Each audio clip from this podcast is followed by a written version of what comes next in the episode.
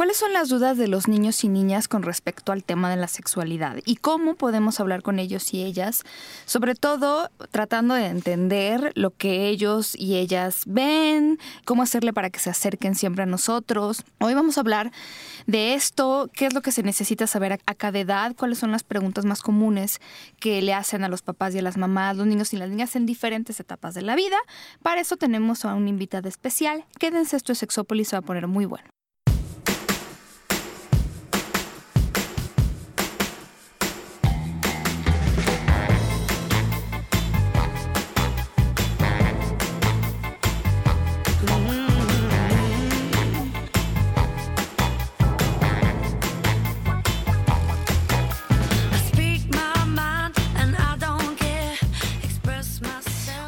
Tal? Bienvenidos y bienvenidas a Sexópolis. Que ya vieron que esta cabina, ¿ya vieron lo mal que se porta Jonathan? No. se encuera, me encuera. O sea, es, que... es que de verdad, tu mejor ropa es la desnudez. Míralo. Así. Gracias. Perdón que se cortó el periscope sin, dar, sin decirles adiós, pero la verdad es que eh, la señal de mi teléfono estaba muy, pero muy mala. Entonces, bueno, pues no, no me permitió hacer como mucho en eso. Pero pues aquí estamos. A quienes nos estén acompañando en vivo les doy las gracias y les doy la bienvenida. Y justo este tema es, yo estoy impactada porque hay gente, hay, hay, no voy a decir que mucha, la verdad es que son contados los autores y autoras que han escrito al respecto de este tema de la salud eh, sexual en la infancia y las cosas que los niños y niñas quieren saber sobre sexualidad. Pero no, o sea, por ejemplo, si ustedes tratan de buscar eh, información, por ejemplo, en Internet, hay buena información, pero de muy, muy pocos lugares.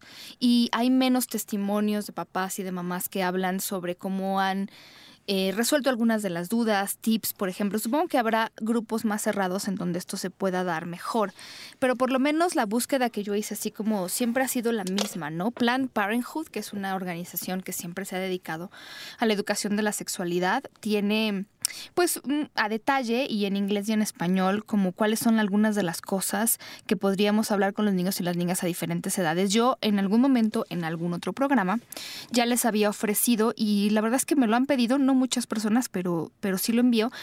Este, este lo tengo en una presentación, cosas que los niños y niñas deben saber a diferentes edades. Entonces, si lo quieren, eh, me escriben a sexopolisradio.com y nosotros se los mandamos. Pero más allá de eso, queremos hoy platicar sobre qué pasa también con ciertas conductas, o sea, ¿no? Como que específicas, incluso ahorita eh, que estamos en vivo, para quienes nos escuchan en Spreaker.com, estamos como Sexopolis Radio, todo junto hay un chat eh, o escríbanos a Twitter algunas de las preguntas o si tienen algún ejemplo de algo que les haya pasado y que no sepan cómo resolver o conocen a alguien.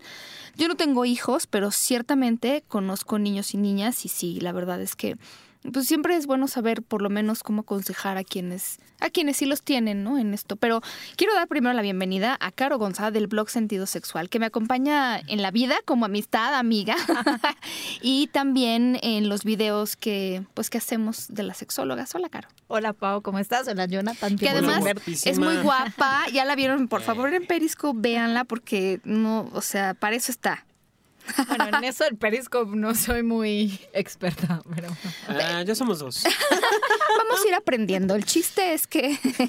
Creo que ni siquiera sé por dónde meterme. Yo Oye, pero no, ya, hablando en serio. Esta parte de la sexualidad infantil eh, es uno de los temas, creo yo, desde mi mirada y desde lo que me ha tocado compartir en escuela, de los temas más tabúes que hay. De los más complicados porque siempre hay ideas como muy erróneas con respecto a los niños, eh, se tienen pensamientos como muy, todavía muy del siglo pasado con respecto incluso a su sexualidad o a, la educación de su sexualidad y hasta el conocimiento de su propia sexualidad. O sea, no, no me quiero ir ya a la enseñanza, pero sí hasta el conocimiento de su cuerpo, ¿no? De la dificultad que hay para nombrar los órganos sexuales, la dificultad que hay para permitirle el expresar y el explorar su cuerpo, su compañía con otros niños, con otras niñas. Digo, eh, aquí creo que tú eres la súper experta del tema. Y lo que te iba a decir con respecto a eso es que muchos papás lo que piensan cuando hablamos de sexualidad infantil es que si se va a hablar de eso en la escuela, donde sea, es que les vamos a enseñar a sus niños sobre sexo, sobre coger o sobre cosas que no, sobre temas que Sí, no van el relacionados a su Sutra, edad. ¿no? El Kama Sutra. O sea, les vamos a enseñar las posiciones del Kama Sutra y que iluminen el Kama Sutra. ¡Qué estupidez! ¿Te imaginas? Llénalo de colores, con acuarela. Hacen mandala. Anda. O sea, No. Pero eh, eso no quiere decir eso, sino que tenemos que entender que la sexualidad nos acompaña desde que nacemos hasta que morimos. Entonces, desde el nombre que elijas para tu hijo, cuando te dicen si es niña o es niño, la forma como lo educas, hasta lo que le dices cuando le cambias el pañal. O sea, si tú le dices, ay, eh, como cochino o esas cosas no se hacen, ya vas a empezar a crear Claro. como esta negatividad hacia lo que decía Jonathan ahora, hacia sus órganos sexuales. Yo tengo un ejemplo muy cercano, yo no tengo hijos, pero sí tengo dos pulgas, que son mis sobrinos, y tienen cinco y cuatro años o cinco y tres años. Y por ejemplo, mi sobrina le dice a la vulva, le dice paloma. Entonces yo con eso tengo un conflicto muy grande, pues no es mi hija, pero yo Claro. sí le iba enseñando, porque eh, hay un montón como de sobrenombres y tú a la nariz le dices nariz, a los ojos le dices ojos, entonces si desde pequeño les enseñamos que no lo puedes nombrar vulva o pene, entonces algo malo está pasando. O algo malo estoy diciendo si no lo conozco por su verdadero Sí. nombre. Y cosas tan sencillas como el nombrar los órganos sexuales por su nombre es algo fundamental cuando se trabaja prevención de abuso sexual infantil. Entonces, son muchos temas que abordan la sexualidad infantil y están nosotros los adultos que estamos alrededor de estos niños y niñas, pues esta parte de la educación y de que ellos crezcan con estas ideas negativas o positivas sobre la Sí. sexualidad. Sí, lo que no decimos también educa, es una manera de educar y de, ¿no? Fíjate que esto de los nombres, porque nosotros siempre hemos dicho que los nombres correctos de los órganos sexuales, y el otro día yo escuchaba a una psicóloga hablando sobre cómo ella realmente a los padres les dice, usa el nombre que con el que te sientas más cómodo o más cómoda. Yo aquí nada más tengo un como una circunstancia, ¿no?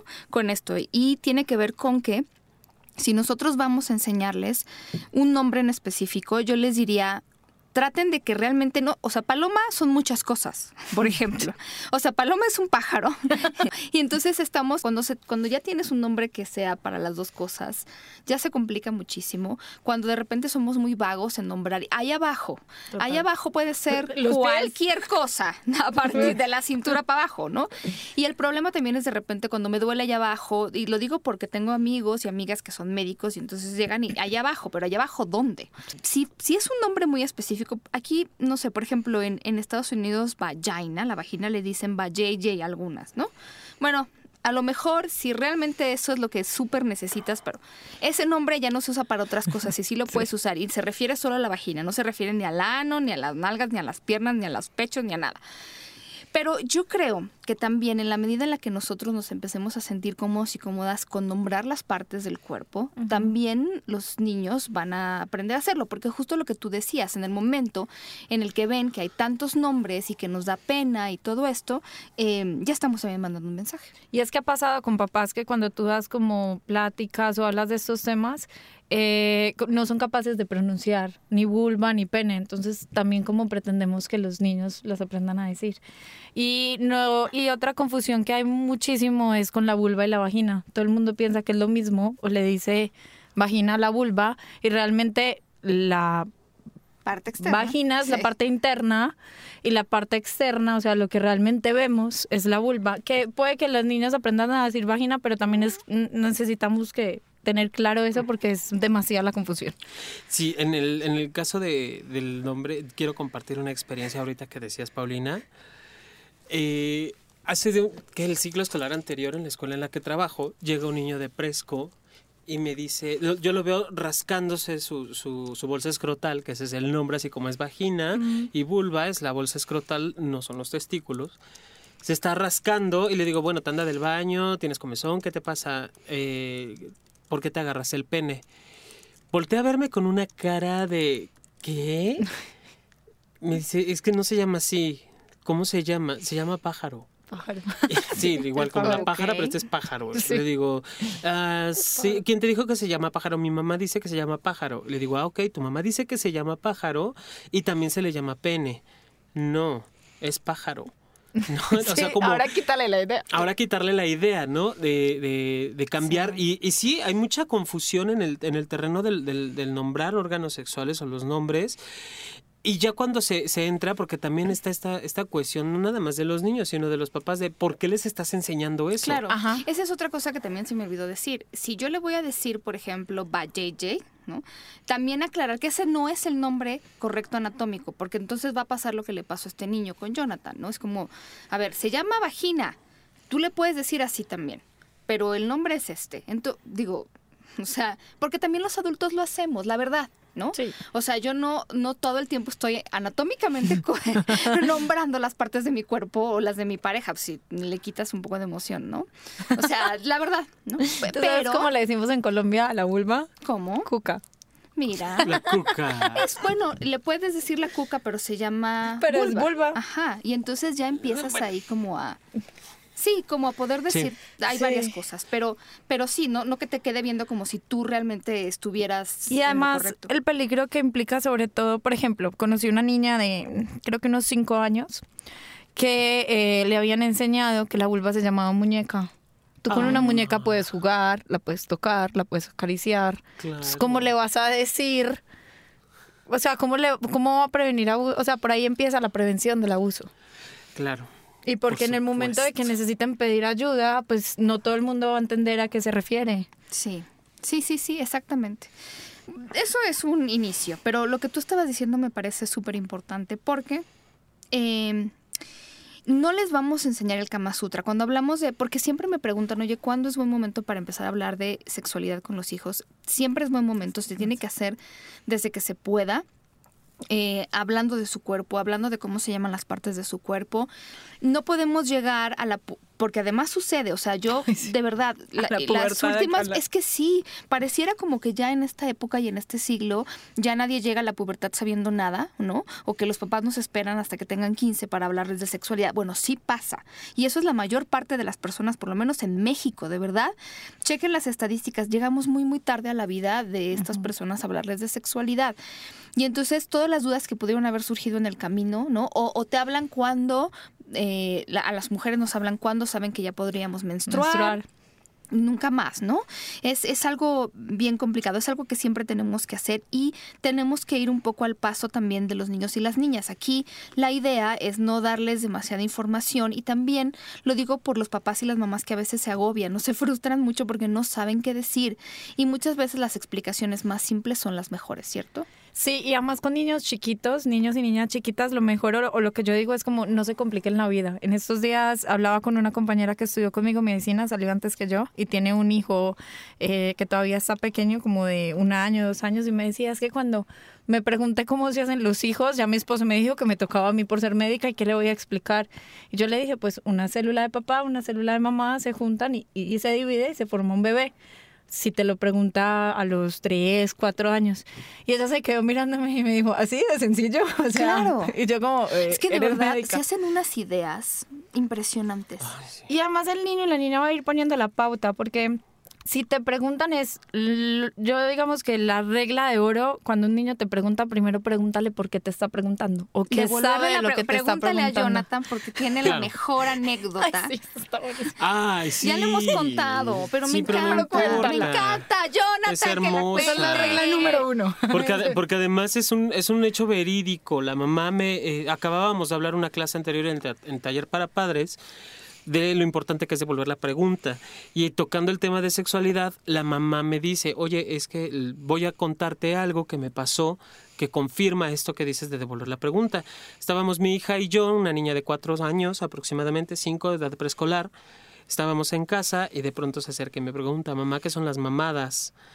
Y la mamá se O sorprende. sea, yo me hubiera puesto como un poco histérica. Y lo que hace divina la mamá es devolver la pregunta de ah, ¿dónde escuchaste eso?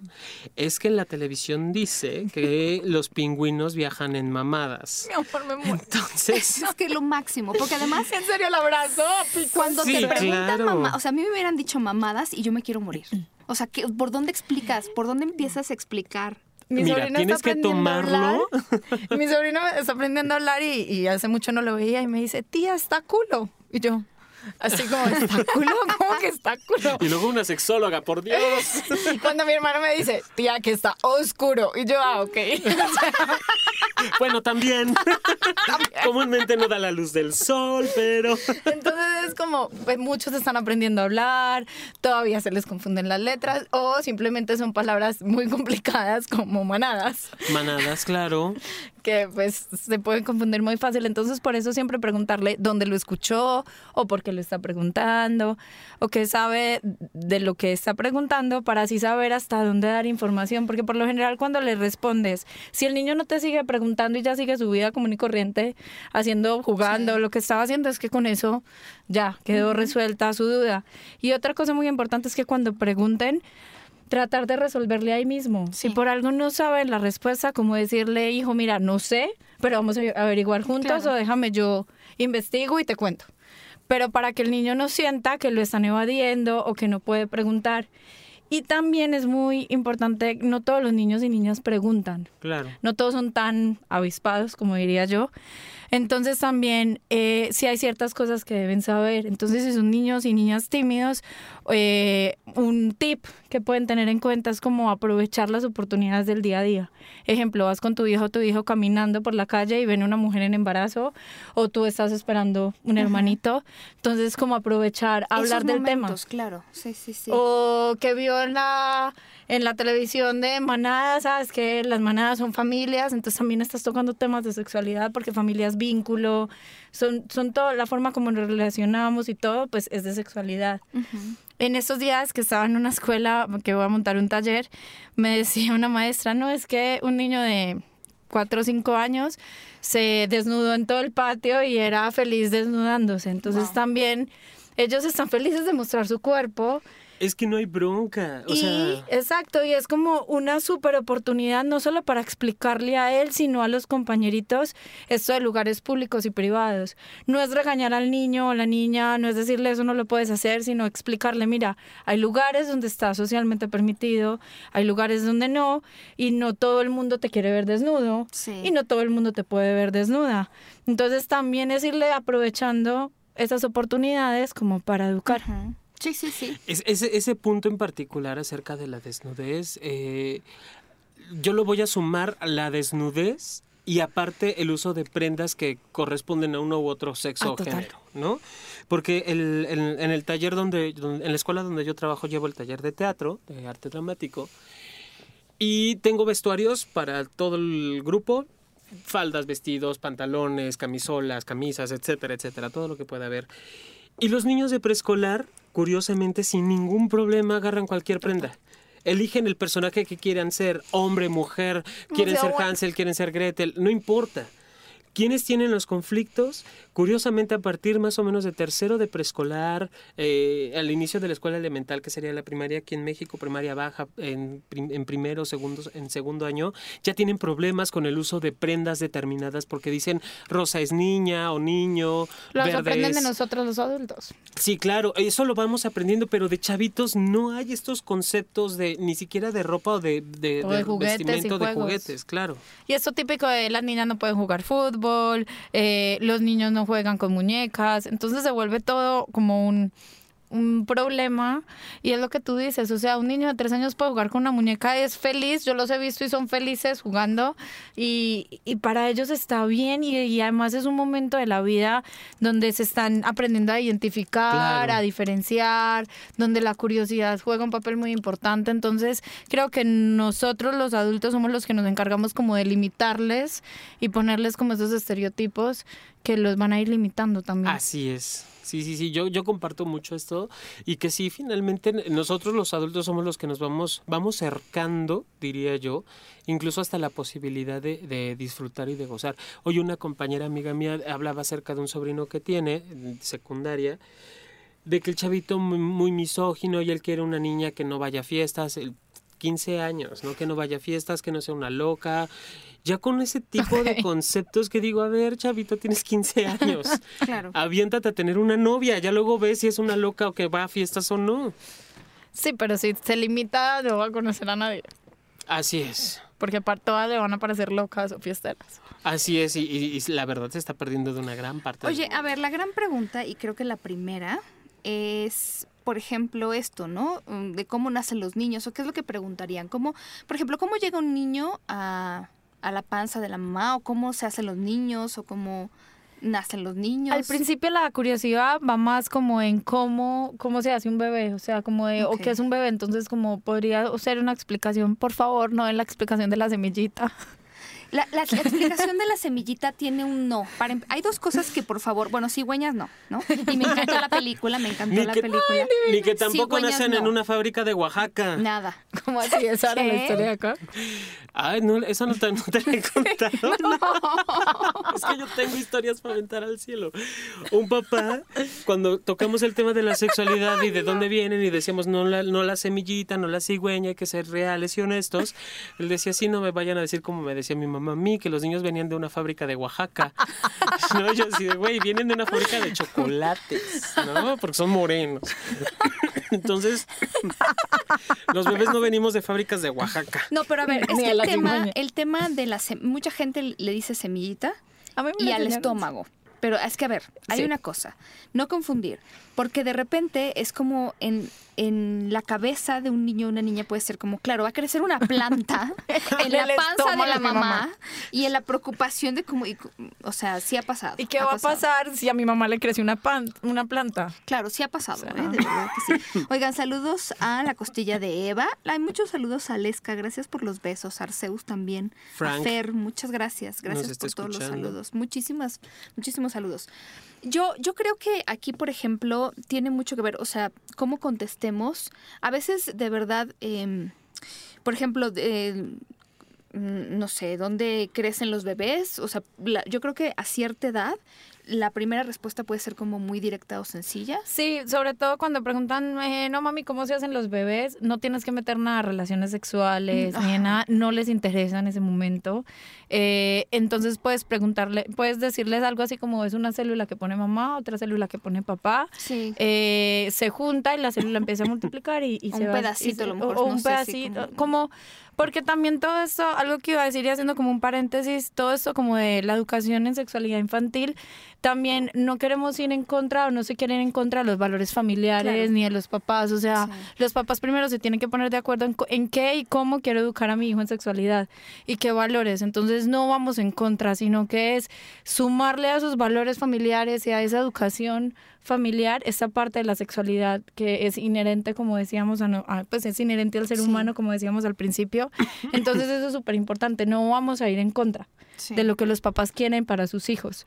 Y es un tema que, que es verdad, no para todo el mundo es fácil tocarlo y hablarlo hasta con los mismos adultos, pues y ahora para enseñárselo a tu hijo o a tu hija, pues está un poco más, podría llegar a ser un poco más complicado, pero no es imposible y contamos con varias herramientas, información, autores que, que nos ayudan en todo esto. Entonces, si no te sientes bien con la explicación de célula, buscar eh, papá y mamá ponen de su par o, o algo que no que no vaya como mucho o, o más decirles, allá. si les vas a decir semilla que no es de planta, nada más aclarar que es una semilla diferente que no O que tiene la que con semilla es una planta. célula y, y- y no tiene y, y decir mira todos nosotros somos células estamos llenos y formados de, de células el cuero la piel son células el pelo es células o sea to- estamos formados de células entonces ahí nos empezamos a formar Pero fíjate, ahí lo que dices de los valores se integran, eh, por ejemplo, lo que yo le quiero decir a mi hijo, a mi hija, si le quiero decir que se necesita un hombre y una mujer, ¿no?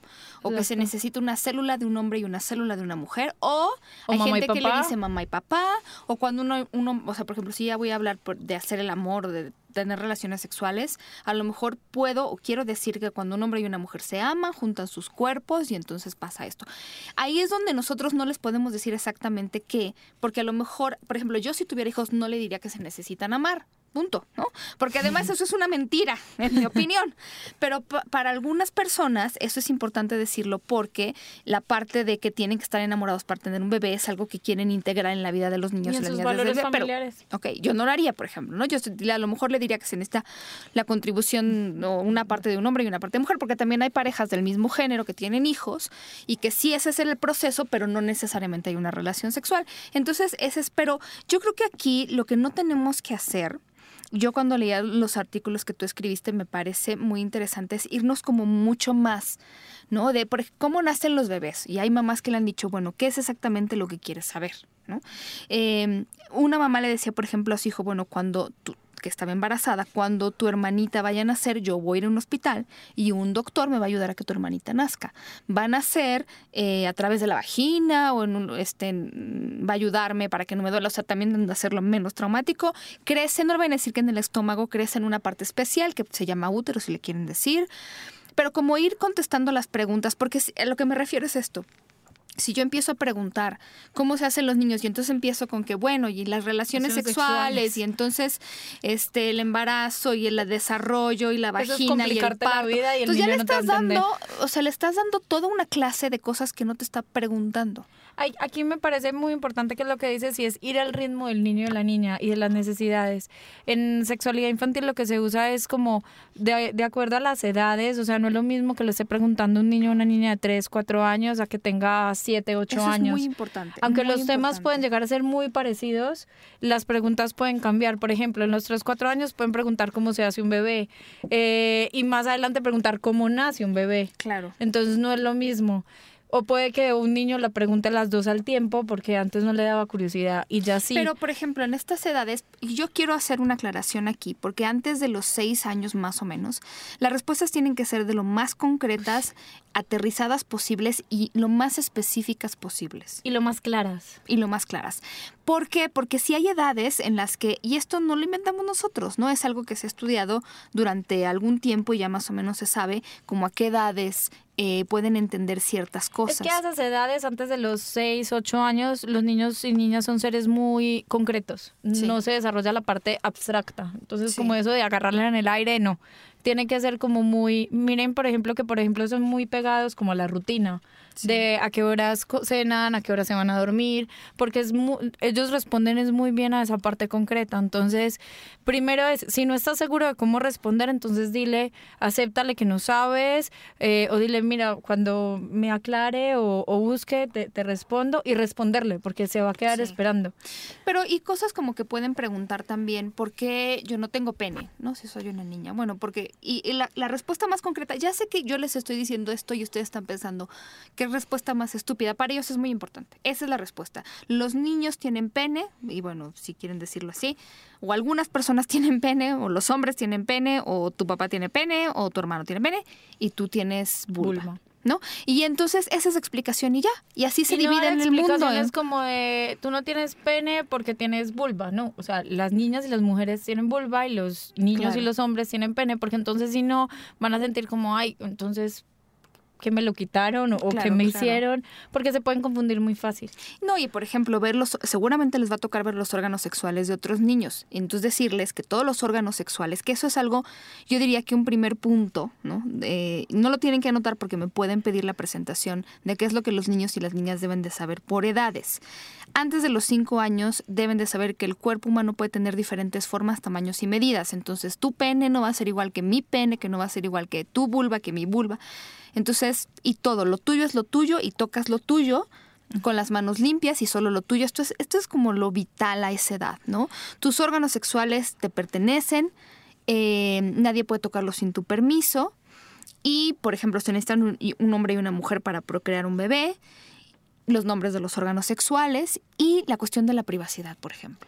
Sí, los lugares públicos y privados que mencionábamos ahora es súper importante, pues porque también no queremos que se expongan en cualquier parte y también deben ir aprendiendo esto. Ellos no saben yo creo que un error muy grande que pasa con esto de, de, lugares públicos y privados es que como adultos obviamos, ¿no? Pues es que es obvio que la escuela, el patio de la escuela es, es público, pero ellos, ellos no saben, están aprendiendo. Entonces el enseñarles, mira, hay lugares privados, hay lugares públicos, y sirve mucho que lo escribían el artículo como devolverles a ellos la pregunta o decirles como, mira, el, la escuela, el patio de la escuela es un lugar público y no te podrías eh, como desnudar porque sí. Es como, yo, yo siempre equiparo con lo, ir al baño.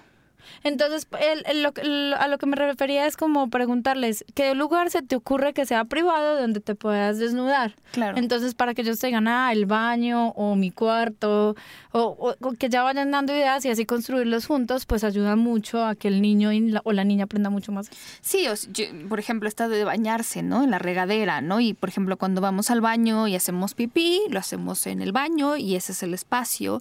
Y hay cosas que no haces en la escuela, que haces en tu casa y así al revés. Entonces ellos van a ir distinguiendo. Alguna vez alguien me preguntó porque había como eh, hay niños muy muy jóvenes a los que no se les puede como preguntar esto por ejemplo dos años no dos o tres años me acuerdo perfecto porque una amiga mía tenía una bebé de esa edad y entonces tenía una sillita en la que le gustaba frotarse mucho y constantemente.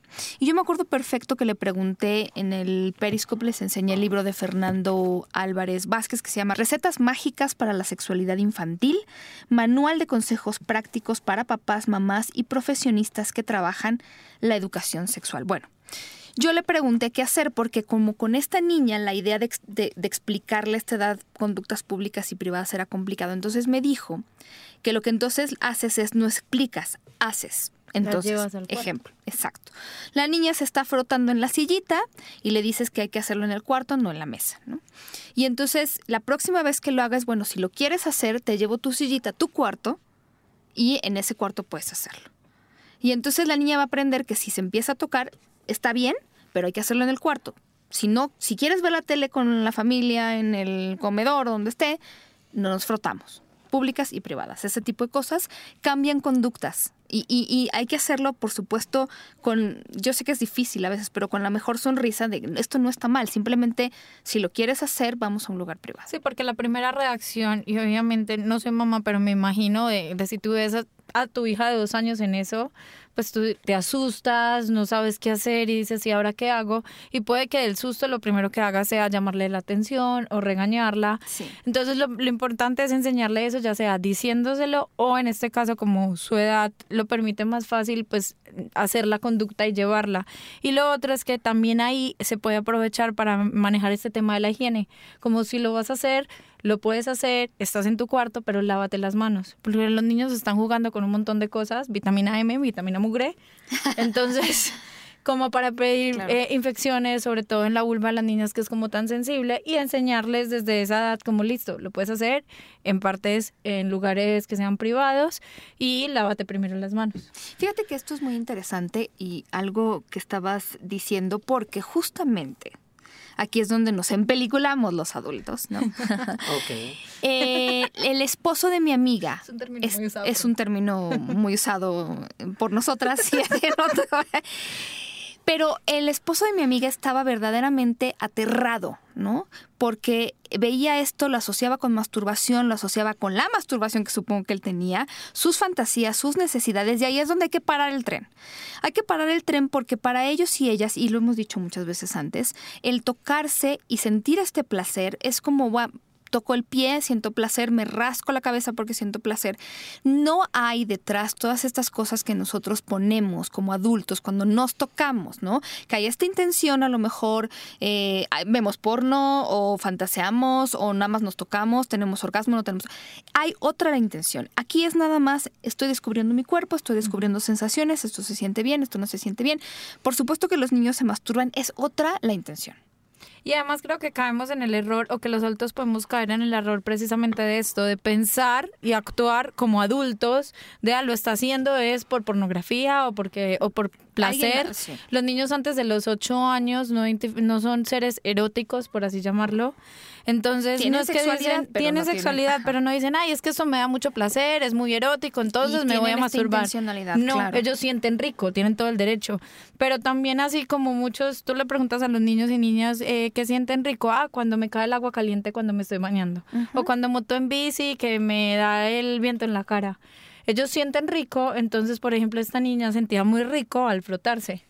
Entonces es como, listo, tú sientes rico, lo puedes hacer, en e- esas son como las condiciones, pero no actuar como adultos de no, es que lo está haciendo por pornografía, por... Es que, es que se por me esa parte de muchas la cosas a la cabeza y ahí es donde se suma que si nosotros no tenemos trabajado eh, cómo están nuestras actitudes ante nuestra propia sexualidad, ante nuestra propia corporalidad, vamos a, a aventarles así como cubeta de agua fría a ellos y a ellas todo esto, ¿no? Em, por ejemplo, bueno, los niños de 5 a 7 años ya tienen la capacidad de entender cómo está el asunto de eh, a lo mejor un papá y una mamá, ¿no?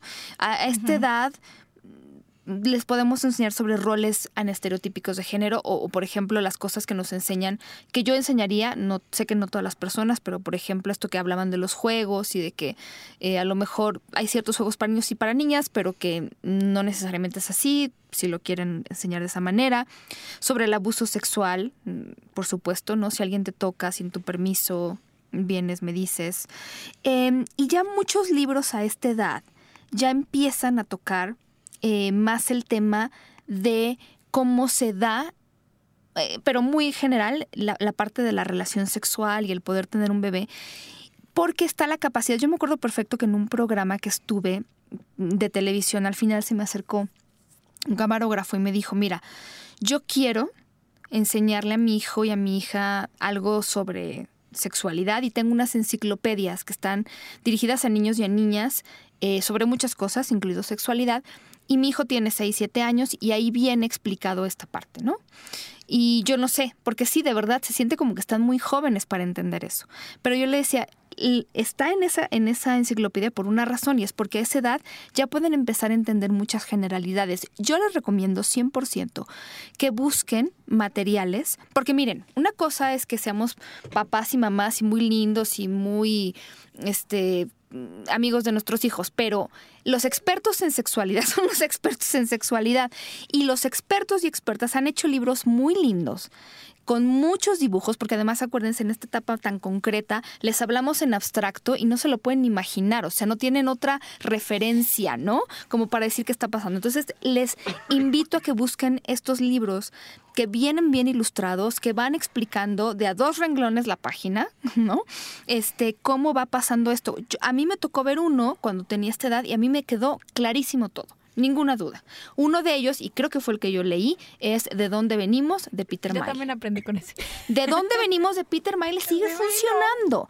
Es divino porque además te dice, eh, es muy simpático, atrapa mucho la atención de los niños y las niñas. Usen este tipo de libros para que primero lo vean ellos y ellas, ¿no? Porque están escritos justamente con el lenguaje y las dudas que pueden tener y ya después que platiquen con nosotros, ¿no? Y con estos, con estos materiales, lo primero que debes hacer como papá es léelos. Claro. Primero tú, todos, para, y ya si se te adapta a, a tus valores familiares de lo que quieres que tu hijo aprenda, ya lo pasas, pero no se lo des a leer o, o, se lo expliques sin haberlo leído. Y de este que dices de dónde venimos, sacaron uno que yo lo conocí acá en México, les quedo viendo el nombre, pero es como una forma más completa y habla como explicarle a los niños sobre homosexualidad, claro, esto es sobre muchos más temas de sexualidad, no solo, es no solo tema. como de dónde venimos, sino todo más y las gráficas, los dibujos son súper lindos y la forma de explicarlo mmm, es muy poco amenazante, es muy clara, es muy concreta, pero es como como muy linda también y una la verdad son propuestas.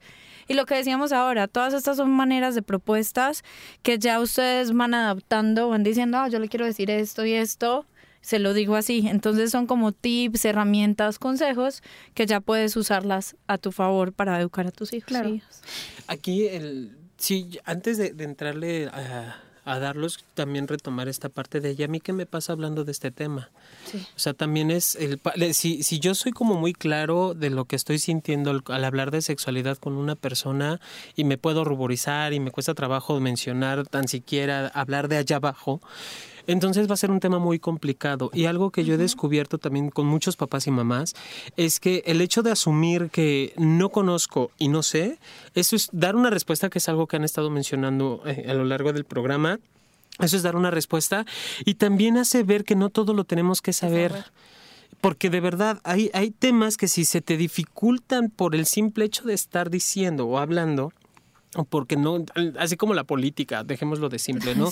Si no, si no conoces y te cuesta trabajo y demás, lo mejor es también asumir, no lo sé, y buscar a una persona que sí nos pueda orientar, que nos pueda dar una, una, una guía, una luz para dónde movernos. Si estos libros son maravillosos y concuerdo perfectamente, hay muchos libros con unos dibujos hermosos, maravillosos, que ayudan y facilitan, pero si para ti esto también te complica en, el, en la existencia, Eh, si es como... Yo, yo les voy a contar algo. Primero quiero mandarle un saludo y un beso enorme a Omar So- Solorzano, conductor, compañero. Estás, pero, pero mira, aquí hay cuatro piernas, pues no voy a contar a la cara, no la voy a comprometer, para que vengas y te sientes papacito donde tú quieras. ¿No saben qué tipazo es Omar? Invitadísimo a que estés con nosotros aquí. Bueno, yo les voy a contar algo. Una mamá una vez me dijo, a ver, no sé qué pasa, pero eh, mi hija me ha preguntado cuestiones sobre sexualidad, tendría seis años, ¿no? Y entonces, yo la verdad es que me ruborizo mucho, me pongo toda roja, eh, le trato de explicar, le explico algunas cosas a medias como puedo, ¿no? Porque ella de verdad, como está en esta intención de Hace yo soy mamá, esfuerzo. hace su mayor esfuerzo, ¿no? Pero cada que puede mi hija saca el tema. Y cada que puede lo saca y de repente no estamos solos y me pregunta cosas que ya le he explicado y entonces me lo vuelve a preguntar y yo me vuelvo a ruborizar. Entonces, a- eh, parar. Yo le dije, a ver, hay dos cosas ahí que son importantes que sepas. La primera es que tu hija sabe que sabe Que lo que te puede la pregunta. Por eso te la está haciendo. Por supuesto. Porque los niños y las niñas es también su manera de probar cosas. Es como eh, ensayo y error y estar viendo como si aprieto esto pasa esto y por qué pasa esto. Y es una manera de experimentar. ¿Por qué mi mamá Sí. se pone tan roja Cuando yo hablo esto. esto. Quiero ver cómo reacciona. Y además porque le estás dando una medio explicación a medias que a lo mejor no está contestando del todo su, su, su pregunta, que necesita a lo mejor una respuesta más larga. Y que eh, no va a quitar tema. el dedo del renglón hasta que no sienta que tiene la respuesta y que tú te sientes bien. ¿Estás Bueno, esta-? Claro que se vale decirle, mira, cuando me quieras preguntar eso, pregúntame en privado. Eso también se puede. O sea, aquí no se trata de que los niños y las niñas decidan, y ahorita les voy a poner otro caso, de, cómo nos tenemos que comportar nosotros. Bueno, esa es una. Y la segunda cosa que yo le decía a esta mamá es, el proceso de aprendizaje de niños y niñas es así. Es decir, tú quisieras sentar a tu hijo y a tu hija, darle toda la plática y que nunca más le quedaran dudas. Eso no va a pasar. Te va a preguntar lo mismo muchas veces, puede ser, no Hasta todo el mundo, pero claro. hasta que le quede claro porque ese es el proceso de aprendizaje que tienen para todo. Y te lo va a preguntar varias veces y tú le vas a explicar varias veces y a veces de verdad más de las que tú quisieras, pero esa es parte del proceso. Y les digo, los niños y las niñas tampoco se trata de que tú como adulto comprometas tu sentirte bien. Por eso, me acuerdo perfecto que eh, nuestro amigo, jefe, este mentor, maestro, Juan Luis Álvarez Gallo, alguna vez fue a una conferencia donde habló con papás y mamás. Y eh, una mamá le decía, doctor, resulta que mi hija de repente se sienta en mi pierna, o mi hijo, y empieza a frotarse con mi pierna. Pues sí, como masturbándose, sintiendo rico, y entonces se frota y se frota y se frota, y no sé qué hacer. y entonces el, el doctor Álvarez Gallo le preguntó, bueno, ¿usted cómo se siente con eso? A lo que ella respondió, no me gusta, me siento incómoda. Pues dígaselo. O sea, es como, tampoco se trata, ¿no? Es como de, en mi pierna no hagas eso. Por pero, pero de repente nos paralizamos y lo entiendo, lo entiendo perfectamente Total. porque este hijo o hija que tenemos está teniendo conductas que no sabemos a veces cómo manejar, nos apanican. Que una amiga me decía, bueno, de repente estoy en el baño ¿cómo con mi hijo y tiene una erección o, o de repente ve que tiene una erección y entonces, ¿cómo manejo todo esto? Y entonces es poder platicar, a veces pasa eso. Si están muy chiquitos, acuérdense, las respuestas concretas, eso pasa a veces. Eso te va a pasar a veces. Ya, ¿no? Así pasa con los penes a veces. O sea, es la respuesta más concreta y la más específica. Pero entonces es bien complicado también para nosotros meternos en este asunto. Yo lo sé. Y sabes qué otro ejemplo que también es una pregunta muy frecuente que se liga a lo que estabas diciendo es como hasta qué edad bañarme con mi hijo o mi hija Sí. desnudos. Y es precisamente eso, lo de la incomodidad, lo que marca un poquito el hasta cuando no hay una edad promedio que uno diga, "Ah, no, hasta esta edad se puede o se permite. Eso también va mucho en la familia. Hay familias que no les gusta que se bañen los miembros, pues que se bañen los miembros de la familia juntos o, Sí, o los sí. papás con mamá, no les gusta. Hay otros que sí y lo manejan como muy natural. Sí, por supuesto. Eh, y precisamente el- a mí una vez me preguntaba una mamá y me decía, es que mi hija tiene siete años, se baña con mi esposo, ya es hora de que se bañe sola, ¿no? Y le dije, ella se siente incómoda, o sea, tu hija ha dicho, me quiero bañar sola, o ya me mm, quiero bañarme en mi cuarto de baño, lo que sea, y me dijo no. Y yo, y él se siente incómodo con bañarse con ella al tener siete años. Y me dijo no, yo le pregunté y no. Entonces, Claro. no, o sea, hasta que uno de los dos, sea papá, mamá, niño, niña, se sienta incómodo, es como ese momento, Sí. o que digan, ah, mami, ya hoy me quiero bañar solo, listo. Esa es su Claro. forma de expresar. Y, y, por ejemplo, también esto pasó con una familia muy cercana a mí, de mi, una amiga mía, que ella y su familia siempre estaban bañándose juntos, desnudos por toda la casa sin problemas. Cuando ella sale va a casa de sus primos, y eso no se acostumbra, empieza como este shock, no sé si decir cultural, social, pero entonces es también, para ella fue complicado, porque ella se sentía bien con esta desnudez. Entonces también explicar que no, Que es no tu familia no todas las familias hacen eso. Lo de Trump y su hija ni me piden que lo explique porque nadie sabe, ¿no? Porque hasta la fecha le mete la mano debajo de la falda, yo no sé. Yo la verdad, esa sí no me piden que la explique porque no lo sé. Pero en general, en general sí, lo vamos marcando y también hay que estar atentos a esa incomodidad porque no siempre lo van a manifestar con tanta asertividad. Y eso es importante. Ahora, esta parte de ¿Qué hacen dos hombres juntos, dos mujeres juntas? Es una pregunta que a mí me han hecho mucho y yo, ¿será porque me dedico a esto? Pero les quiero decir, y porque además hay un libro, un libro español que explica todo esto de una manera que muchos que nos dedicamos a esto le explicamos, tal cual. ¿Por qué hay hombres que están con hombres? Bueno, porque hay hombres que, se- que les gustan otros hombres y hay hombres que les gustan las mujeres y hay hombres que les gustan los hombres y las mujeres. O porque se gustan. O porque son novios. O, o si porque, le quieres meter el amor porque se aman. o sea, porque se aman. Porque él ama a un hombre y hay hombres que aman hombres. Y no. O sea, yo sé que es, impli- o sea, es la explicación más simple que hay, es la más tonta y es la más adecuada.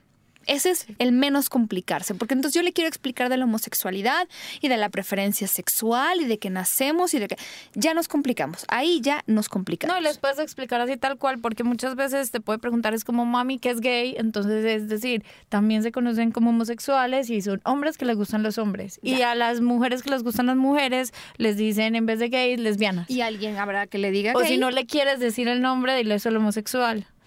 Sí, ese es, el tema. Este libro, por ejemplo, así empezaba, ¿no? Hay hombres que se enamoran de otros hombres y tal cual era uno de estos como libros de cuentos infantiles con un hombre y una mujer ah, tomados de la mano. Y hay mujeres que les gustan otras mujeres y hay mujeres y hombres que no les gusta nadie, ¿no? Tal cual. Y entonces esa es una manera de explicar que de verdad no tienen una idea lo simple que puede ser, lo fácil que puede ser, claro. Aquí entran todos nuestros prejuicios y si hay alguien que no quiere sentir que esto sea, no, porque de repente es como, pero está mal, y entonces en el pero está mal, si se lo explico así, va a pensar que está bien, y lo peor, ¿no? Hay gente que cree que si se lo explica así de fácil, entonces su hijo o hija va a ser gay. La noticia es, si ya es gay, es gay. si no es gay, no va a ser. O sea, el que tú le expliques con palabras sencillas esto no va a cambiar su preferencia sexual, pero sí si tú empiezas a decirle que eso está mal, que los homosexuales, porque lo, que hace mucha gente es como, ay, los homosexuales son unos putos, cochinos, na. Aguas con ese mensaje porque esos niños y esas niñas pueden crecer, ser homosexuales y no hay cosa más complicada que saber que tu familia tiene esa opinión de las personas que ahora sabes que son como tú. Y no solamente eso, sino que ahora lo que antes de que crezcan, pues van a estar en el colegio. Entonces, o van a ser niños y niñas que van a bullear o que van a ser bulleados. Entonces, como, y la primera causa como de intentos suicidas en adolescentes, en este momento tristemente es por la preferencia genérica. Claro, porque entonces yo aprendo, me acuerdo perfecto de una conocida que trabajaba con niños, o trabaja, y me decía que, que tenía preescolares y entonces empezaron a decirle marica, maricón, algo a un chico, un niño de cinco años, ¿no? Y entonces maricón o puto, lo que sea, no me acuerdo qué palabrota. El caso es que paró y dijo, a ver, ¿qué significa? No, pues ni idea, ¿eh? Ni idea. El punto es que ya sé que eso es una palabra que mi papá, mi mamá, mi familia, Usa mi como entorno insulto. usa como insulto y entonces sin importar lo que signifique, ahí está el insulto y a veces de verdad cómo transmitimos este odio, que el odio no es un valor, pero les estamos dando, miren, si ustedes como adultos tienen una maleta llena de prejuicios que ya de por sí cargan con mucha dificultad, se la van a poner a cargar a un niño de 5 años, francamente, qué culero, Total. ¿no? Y otro tema muy importante en esto todo de de la sexualidad que uno no creería que está metido entre las sexualidades son los sentimientos y las emociones.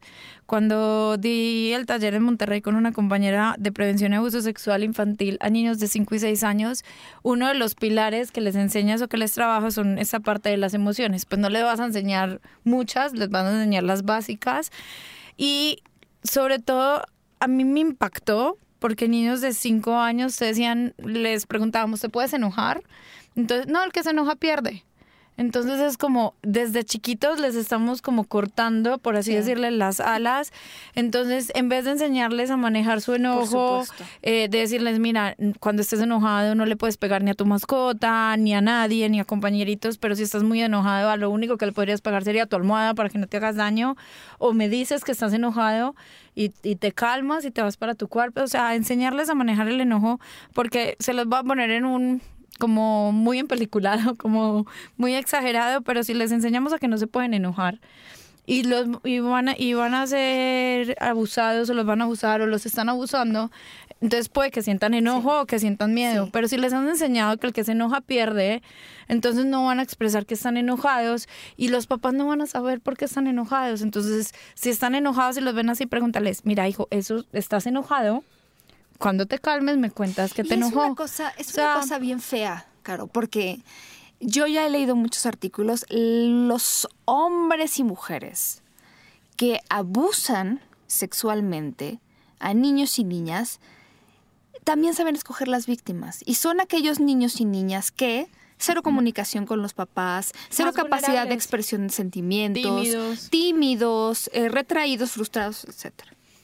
¿No? ¿Ibas a decir algo? Sí, ah, bueno, sí, pero termina. No, no es eso, o sea... Es que eh, pones- volvemos a, a- a tocar un punto muy importante dentro de la enseñanza de la sexualidad. Antes de, hablar de, de- de penes, vulvas, masturbaciones y erotismo, hay que ponernos a hablar de nuestras emociones y nuestros sentimientos. O sea, no podemos empezar a enfrentar o, a- o afrontar estas circunstancias si antes no hay un conocimiento real del ser humano que tengo enfrente, que es un niño que está aprendiendo a conocer, a controlar, a manejar sus propias emociones y sentimientos. Esto que decías ahorita, Caro, de, eh, del que se enoja pierde, cuando hay abuso sexual o cuando hay... Está, no, no quiero irme con el tío, con el, adulto, me quiero ir con los mismos compañeritos, dentro de los juegos sexuales de exploración, de los juegos que se dan entre, entre pares, que no es abuso sexual, pero si yo no estoy a gusto con esto, ¿cómo le puedo decir a mi compañero, a mi amigo, a mi, a mi amiguito ¿Que de no? escuela que no quiero? Que no estoy de acuerdo. O sea, es, es, es aterrizar de nuevo a la base. Si, si no hay un conocimiento emocional, si yo no tengo un manejo adecuado de mis emociones, esto que, que hemos hablado quizá en otros programas acerca de la inteligencia emocional, de la inteligencia sexual, si no está presente en mí va a ser muy complicado que pueda educar desde el cuidado, el respeto, el amor. Es más, hasta si en mi familia se, se quiere enseñar que el sexo se tiene con amor y, y no entiendo o no comparto ¿Qué esta es parte amor? del amor, híjole, va a estar muy complicado que hablemos del tema de la sexualidad. Totalmente de acuerdo. Además, no solamente con el enojo, emociones como el miedo. No sé, los niños aprenden muchos, aprenden que es algo como malo que no podemos sentir, en cambio de ver como no, es que el miedo te es una alarma. O sea, en tu mismo cuerpo, o con lo que decías ahora, el mismo cuerpo les da alarmas. Es que si yo siento que mi, mi cuerpo tiembla, o es que no me siento a gusto, que no me siento seguro. A estos niños de 4 y 5 años se les maneja mucho el sentirse seguros o inseguros, como con las alarmas del cuerpo. Entonces, si no me siento seguro, pues pido ayuda a un adulto en el que confíe. Así Entonces, es. pero si no les enseñamos a identificar al menos las sensaciones, de que algo les está diciendo su cuerpo o la emoción, creo que, que esa es la base y si no se las enseñamos, los estamos dejando muy cojos. Es que la educación en las emociones es educación de la sexualidad. Lo hemos Claro, dicho muchas veces. Es cómo me siento, cómo me enamoro, qué es el amor, qué puedo esperar, cómo saber si alguien me ama. La educación de las emociones, o sea, cuando pensemos en educación de la sexualidad, por favor dejemos de pensar solamente en los órganos sexuales. Ahora, juegos eh, sexuales, ¿qué hacer? Porque ahí depende mucho de la edad, ¿no? O sea, em, hasta los, ¿qué serán? ¿Siete años, tal vez ocho? Habría que, in- si están, están en este asunto de estar jugando, porque eso va a pasar, nos integramos al juego y empezamos a hacer preguntas. Un libro que nos trajo Caro, que dice ¿Qué digo que hago? Respuestas claras para orientar la sexualidad infantil, de Gema Ortiz. Dice, bueno, sin hacer exclamaciones, acérquese a los menores discretamente y pregúnteles a qué juega. Y escúchenlos. Comprenda la dinámica y cómo es el juego. Acérquese a lo que necesita enseñar y qué aprenden con ese juego. Después comente, bueno, está muy bien que se diviertan y que quieran aprender, pero me gustaría más que cada quien aprenda solo sobre su cuerpo, este, podemos entender otro juego, qué dudas tienen, y ahí empiezas a elaborar, ¿no? O, o más grande, simplemente, pues puedes platicar. Además, para entender dos ejemplos muy comunes que yo creo que ustedes también lo jugaron, yo lo jugué en mi infancia, que son juegos sexuales. Uno es la casita, o sea, ser papá, mamá, muñequitas, como le decía yo, yo no sé acá cómo le dicen. Y el otro es jugar al doctor o a la doctora. Todos esos son juegos porque es, ah, yo te reviso, yo te miro, eh, y entonces hay como toques. Y la finalidad de eh, estos juegos, primero están como incitados o por la curiosidad del niño o la niña.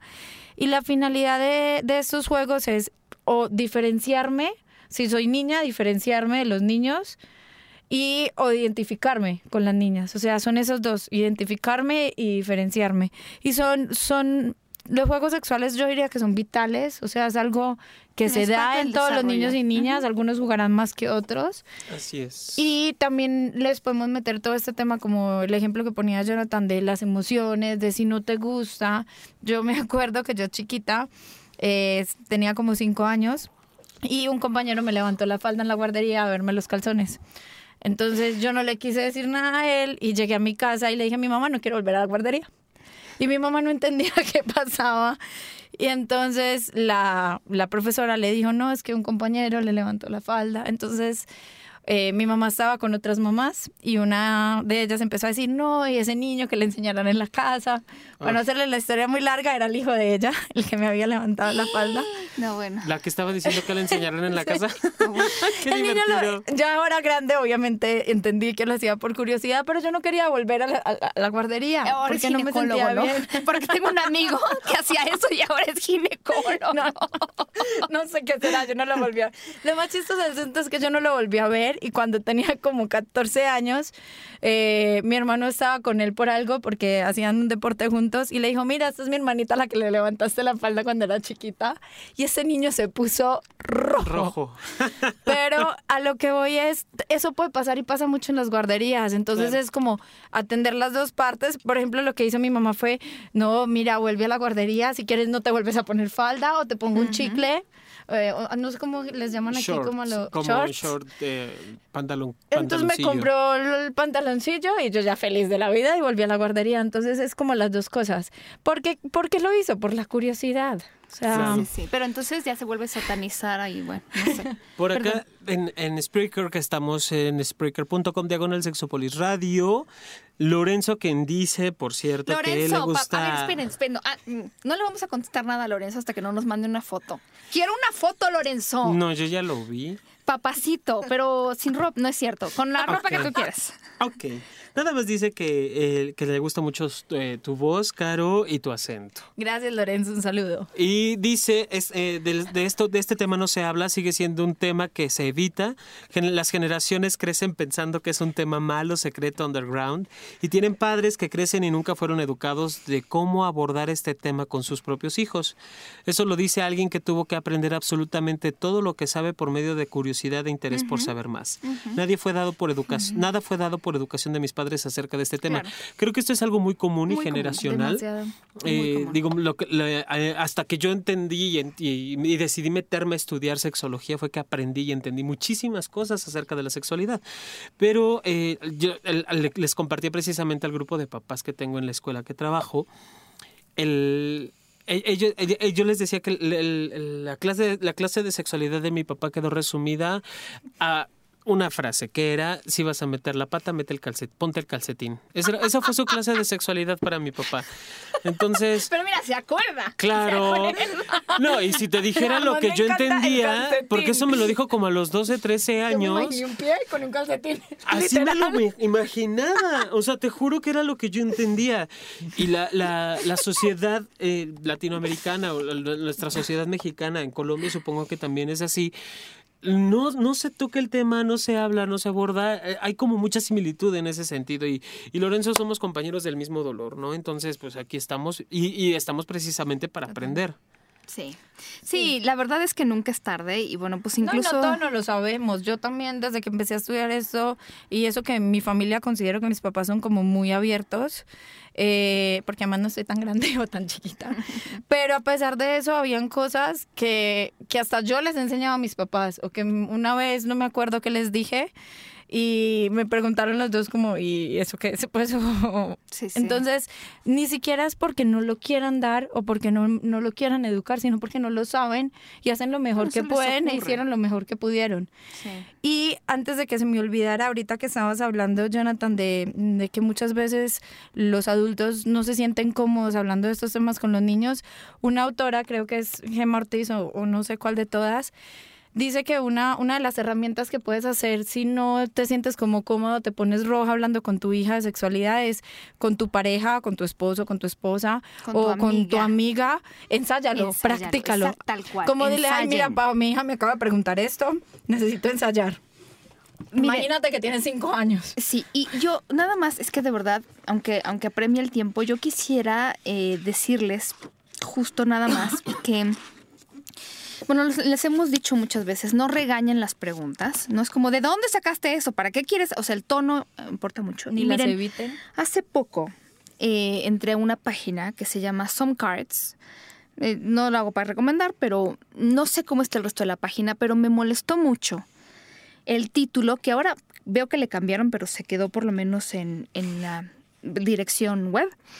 Preguntas estúpidas que hacen los niños de primaria sobre sexualidad, ¿no? Y les voy a leer algunas preguntas. ¿Es en serio, Es en Paulina serio. Millán? Preguntas No. estúpidas y no, y estaban escritas a mano. La, la maestra que les pidió que las escribieran, ¿no? que escribieran sus dudas genuinas, Estamos bien hasta los está, eh, está enseñando la, la pregunta tal cual está escrita, ¿no? Preguntan, ¿hay otras maneras de tener bebés además de con el sexo? Eh, ¿Qué tan rápido se puede, ser, se puede hacer las cosas en el sexo? ¿Cómo se mueven los espermas? ¿Se te puede romper los huevos? ¿No? ¿Se, echan, ¿Se echan gases las mujeres al tener bebés? ¿Cómo huele cuando la gente tiene relaciones sexuales? ¿Cómo se hace para que alguien no se embarace sin usar condón? ¿Cuándo crece un pene? ¿Por qué la vagina tiene un hoyo? ¿Qué pasa si una chica se traga el semen? ¿Y por qué algunas niñas tienen pene? Yo, mm, al final de la página, no había opiniones. Yo dije, les- eh, algo que les, que les voy a decir a ustedes, mm, sobre todo para que lo tomen en cuenta. No hay preguntas estúpidas. De hecho, a mí me parece que muchas Muy de estas preguntas son muy inteligentes, son muy claras. Los niños y las niñas no tienen referencia alguna. Les estás hablando en abstracto sobre las relaciones sexuales. Si a ti te parece muy gracioso que te pregunten cómo huele el sexo, es una pregunta muy genuina, muy válida y además es una duda honesta. ¿Cuándo crees un pene? ¿Cómo se hace para que alguien no se embarace sin usar condón? Es una duda genuina que tiene explicación. Así sea, eh, no se pueden romper los huevos. ¿no? O sea, es este asunto que lo que a mí me molesta es la idea eh, esta de los adultos de hay preguntas muy estúpidas y, y lo que no se, se detienen a entender es que estos niños y niñas, su único referente es el mundo afuera que no tiene nada que ver con la sexualidad. Y si los huevos de la cocina se rompen, los huevos de las mamás, refiriéndose a lo mejor a los óvulos, y los huevos de los papás también se podrían romper, ¿no? O sea, a ver, aquí la idea y a mí, por ejemplo, en la adolescencia me siguen preguntando qué pasa si alguien se traga el semen, ¿eh? Quiero, y los adultos también me lo preguntan.